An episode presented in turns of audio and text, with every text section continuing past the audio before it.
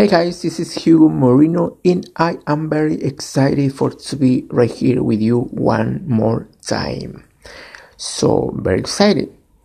Um, here we go. I'd like to talk about um today about some words so we can find in Book of Acts, chapter two and verses twenty-five and twenty-six.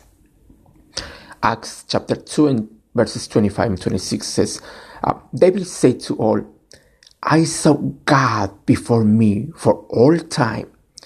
Nothing can shake me. He is right by my side.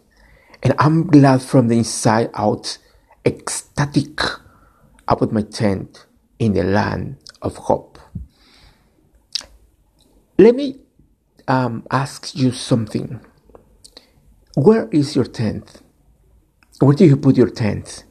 Your uh, your house or your life or whatever. When do you put? Do you put in the land of hope or do you put in the land of not hope? David said he put his tent in the land of hope. You know, we're, uh, we're um, let me ask to you one more time. Where do you put your tent? Because um, you know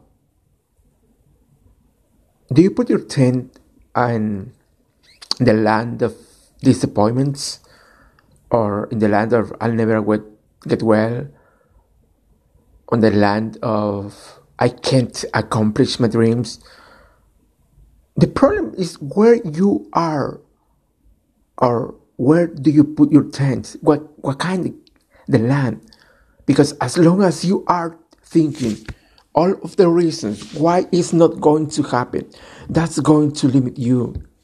Why don't you pick up your tent and move out of the land of doubt, of the land of negativity and self pity, and move out of the land of it can't happen, or I'm too old, I'll never get any good breaks and move your tent into the land of with God all things are possible. The land of goodness and mercy are chasing me down. The land of what was meant for my harm, God is turning to my advantage.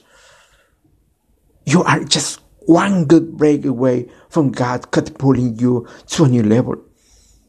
Just one touch of God, of God's goodness actually, and you'll beat the cancer or the addiction you gotta get up every morning expecting God to surprise you. So do not live anymore in the land of not hope.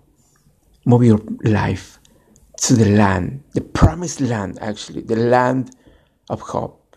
And God is about to show you many, many blessings so He has for your life since long time ago. Can you believe that? I hope you do.